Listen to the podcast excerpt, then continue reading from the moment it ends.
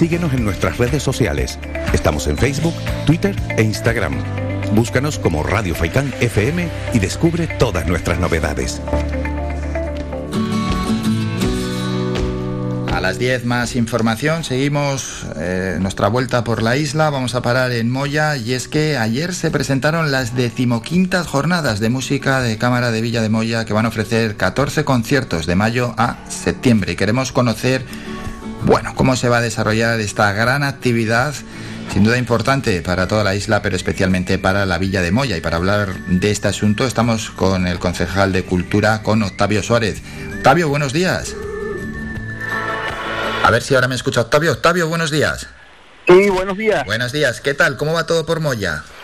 Pues bien, hoy ya nos decimos un poquito mojados, pero, pero muy bien, contentos.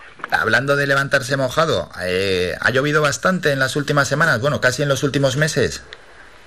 Sí, la verdad que sí, ha llovido algo, no lo que, lo que se necesita, pero bueno, no nos podemos quejar tampoco. Bueno, pero importante siempre la lluvia, ¿verdad? Sí, sí, sí, muy importante, sobre todo aquí en nuestra en nuestra zona. Hmm. ¿Qué tal fue ayer la presentación oficial en el Guiniguada? Pues la verdad que muy muy bien, muy contentos y ahora pues como tenemos este 15 aniversario, ilusionados, eh, sobre todo también satisfechos por el trabajo que se ha hecho hasta ahora, de poder haber mantenido un proyecto eh, esto durante todo este tiempo y bueno, a ver cómo se suceden ahora los conciertos programados. Ahora hablamos de ello. La presentación ayer estuvo el alcalde Raúl Afonso y también estuvo incluso Rubén Pérez, ¿no? Quien es director general de Cultura del Gobierno de Canarias. Eso es, estuvimos los tres, les acompañamos y, y la verdad que estuvo muy bien, cada uno intervino, el alcalde la, hizo hincapié en la importancia que tiene para nuestro municipio un evento de este tipo, para la cultura en general y especialmente pues para la música. Y agradeció también a las entidades como Cabildo de Gran Canaria a través de, de la Casa Museo, el Centro de Arte e Interpretación del Paisaje de, de nuestro municipio y por supuesto al gobierno de Canarias a través de la Viceconsejería de Cultura que nos han apoyado en este sentido. Y el director general, pues por su parte, eh, también elogió este proyecto consolidado ya de esta forma y que hayamos podido conseguir una de las intenciones que, que tiene el gobierno de Canarias, que es descentralizar la cultura de las grandes urbes.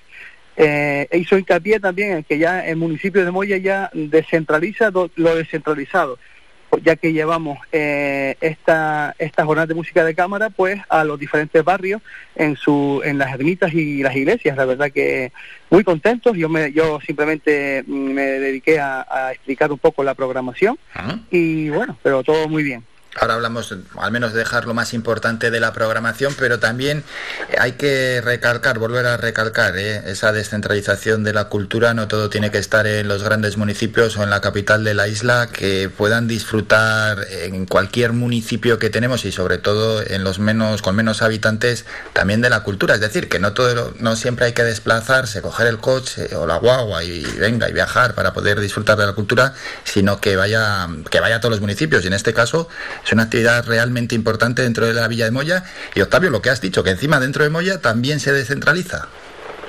Sí, evidentemente. Es una máxima que tiene el grupo de gobierno desde que entramos en 2019 de que la cultura tiene que llegar a, todos los ciudadanos de, del municipio porque son, es un derecho que, que tenemos y ahí debe estar en cada rincón de la forma que se pueda según la, idiosincrasia de, de cada lugar, pero siempre hay algo que, que buscar. Y, y un poco alejarnos del exhibicionismo con grandes espectáculos que al fin y al cabo son, son muy buenos, hay que seguir haciéndolo, pero hay que hacer una cultura que llegue más a, a, la población, una cultura más, más cercana, que haga partícipe a la población de, de ella y que, y que quede en los De hecho, también que este año en la jornada de música de cámara eh, nos vamos a los centros escolares, a, dos centros de, de, primaria y al instituto, y ahí pues eh, trabajamos con, con, la,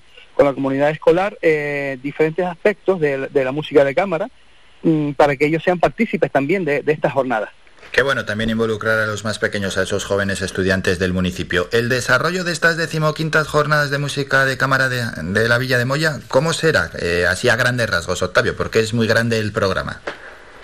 Eh, bueno, hasta antes de la pandemia, el fuerte se celebraba en la Casa Museo Tomás Morales, hmm. una sala especialmente bonita, lo que eh, las dimensiones no son muy grandes, caben alrededor de 90 personas. Entonces, hasta ahora pues nos venía bien. Estábamos apretaditos con el frío que hace Moya, estábamos calentitos allí, pero, pero bueno, la pandemia nos obligó a, si queríamos seguir haciéndolo, eh, cambiar de espacio, entonces nos fuimos a la Casa de Cultura, que tenemos un aforo mayor, pero así todo nunca llegamos a tener la, el aforo de 90 personas como teníamos abajo, porque las restricciones sanitarias no nos permitían más del 50% del aforo que tenemos en la Casa de la Cultura, más las separaciones, entonces no podíamos llegar. Pero bueno, este año volvemos a la, a la Casa Museo Tomás Morales, seguimos también en la Casa de la Cultura, pues para que no se enfaden los, los vecinos de allí, y después también en el Centro de Arte, y lo de lo más, lo novedoso es esa, esa salida a los, a los barrios a través en sus ermitas. Claro, y de esta manera, bueno, saliendo a los barrios y introduciéndose en las ermitas, también se fomenta ese patrimonio, patrimonio monumental, que no dejan de ser las ermitas. Efectivamente, y que al fin y al cabo han sido siempre, a lo largo de la historia, los espacios donde se creaba la música y donde se interpretaba, porque la música inicialmente se creaba para con, fines religiosos, no nos guste más o nos guste menos. Pero bueno, entonces al fin y al cabo eran esos espacios donde se escuchaba, donde la ciudadanía tenía la oportunidad de escuchar las nuevas creaciones, porque no existían, no existían teatros como, como salas de conciertos como existen hoy en día. Bueno, pues esa importancia también y esa novedad, ¿no? Porque año a año os gusta introducir novedades dentro de las jornadas de música de cámara.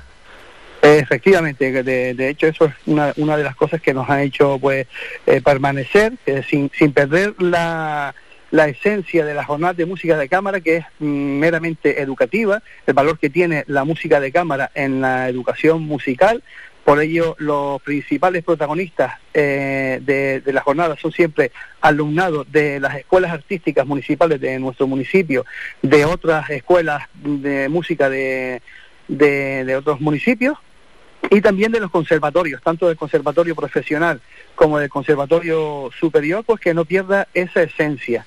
Sin perder esa esencia, pues le vamos incrementando siempre novedades, como ya hace un cuatro cuatro ediciones que pusimos el hashtag Igualdad en la Música, pues un poco para visibilizar el papel que la mujer ha tenido en la historia de la música que, pues, por, diversas cuestiones que no vamos a entrar ahora porque no es el momento, eh, se ha quedado esa, esa, esa mujer apartada de lo que es la, tanto la composición como la interpretación. Entonces, en esa, con esa idea, siempre en los conciertos intentamos que, haya paridad de, de género y también que haya eh, en algunos al menos porque hay poca hay poca literatura musical eh, escrita por mujeres eh, pero bueno, porque se han encargado de, taparla, ¿no? No es por otra cosa, no es porque no haya habido mujeres compositoras a lo largo de la historia, pues intentamos que siempre haya alguna composición de mujeres en los programas de los conciertos. Qué bueno, qué bueno buscando esa igualdad. ¿Y cuándo comienza todo? ¿Cuándo tenemos ya la primera sesión?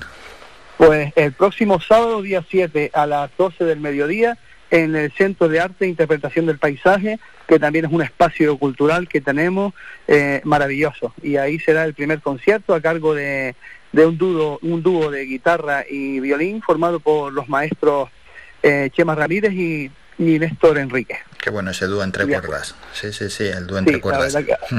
sí. Y eh, bueno, mensaje para el público, lógicamente, todos aquellos que quieran ir, qué tienen que hacer, dónde pueden informarse. Pues mensaje, tenemos una página web que es eh, Moya, arroba, no, perdón, estoy diciendo desde el correo. La página web es escuelamusicamoya.com Ahí, ahí pueden encontrar la información. Tenemos una pestaña especial para la, para la jornada de música de cámara o también pueden llamar a, las escuelas artísticas a través del teléfono 928 61 12 55, la extensión 230. Claro, hablando de las, de las escuelas artísticas, estas jornadas también son muy importantes para ellos porque pueden participar. Sí, evidentemente es una es una forma de mostrar el trabajo que hacen porque eh, para los músicos, para los estudiantes es eh, muy importante el mostrar el trabajo que se hace, sobre todo para que los chicos y chicas pues tengan no sea es muy tedioso, el estudio de la música es a veces muy tedioso y tiene que tener esa parte digamos, de, demostrar, mira, estoy haciendo esto, estoy haciendo aquello, y que tenga esos aplausos, que reciban esos aplausos como se reciben de esa manera, y es muy enriquecedor, es muy importante, de hecho, que ellos sean los protagonistas de, de todos los conciertos. Bueno, ya saben los oyentes a través de Internet dónde tienen que buscar la información para ver cómo es el programa y para calcular sus agendas y poder disfrutar de estos eventos, y encima leo que la entrada libre hasta completar aforo en determinados espectáculos, Octavio. No, bueno, en realidad es en todo. Ya. todos los espectáculos, exceptuando, perdón, en el, en el Teatro Vinivaga, que es el, el día 27 de mayo, eh, que es un, el concierto que tenemos ahí en colaboración con el Conservatorio Superior de Música de Canarias, con el, el aula de, de composición, que es una ya una colaboración que llevamos ya, si mal no recuerdo, ocho ediciones teniéndola y que consiste en que el alumnado de composición, pues como mismo decía antes, que los estudiantes de música pues muchas veces no muestran su trabajo, en este caso, eh, gracias a esta oportunidad que se les da, eh, pueden estrenar sus obras, las obras que están compuestas pues pueden estrenarlas y, y, escucharlas como pues muchas veces eh, le hablo yo como compositor también, escribimos y se queda en el papel pautado, pero un cuadro se ve eh, eh, la, mm, pero, pero una escultura se ve también, pero la música, si no hay interpretación, pues no se puede escuchar.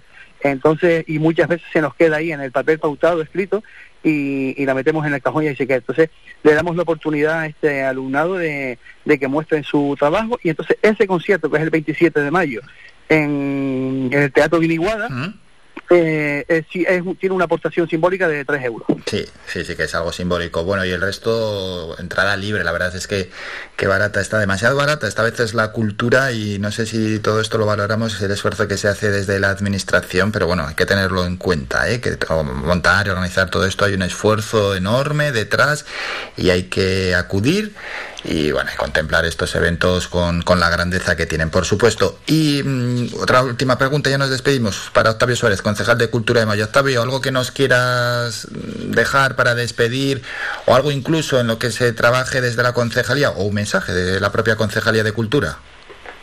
Bueno, yo creo que ya podemos resumir un poco lo que todo lo que he dicho, que te agradezco eh, el que me haya dado el discurso sobre especialmente de la política cultural que nosotros eh, realizamos en nuestro municipio, aunque muchas veces no, no se puede llevar a cabo todo lo que uno quisiera, pero bueno, en este caso nos sentimos también eh, muy arropados por, por el municipio, por los visitantes también, y eso simplemente, eh, hacer cultura pues para el pueblo, no hacer una cultura de exhibicionismo, eh, que, que, sí, que es una cosa efímera, queda una, una cosa bien, pero es prácticamente efímero, una cultura que, que quede en el municipio pues, para, para siempre y que se vaya sucediendo en la historia.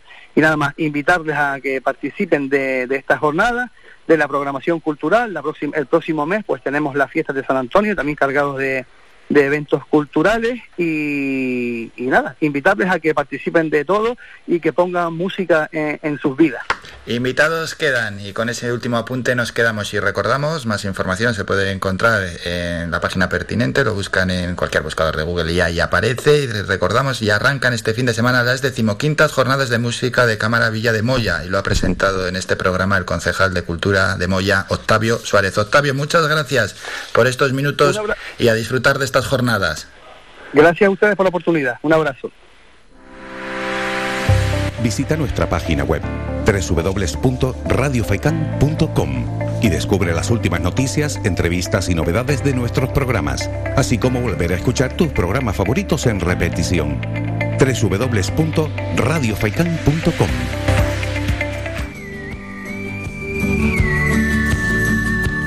Nos vamos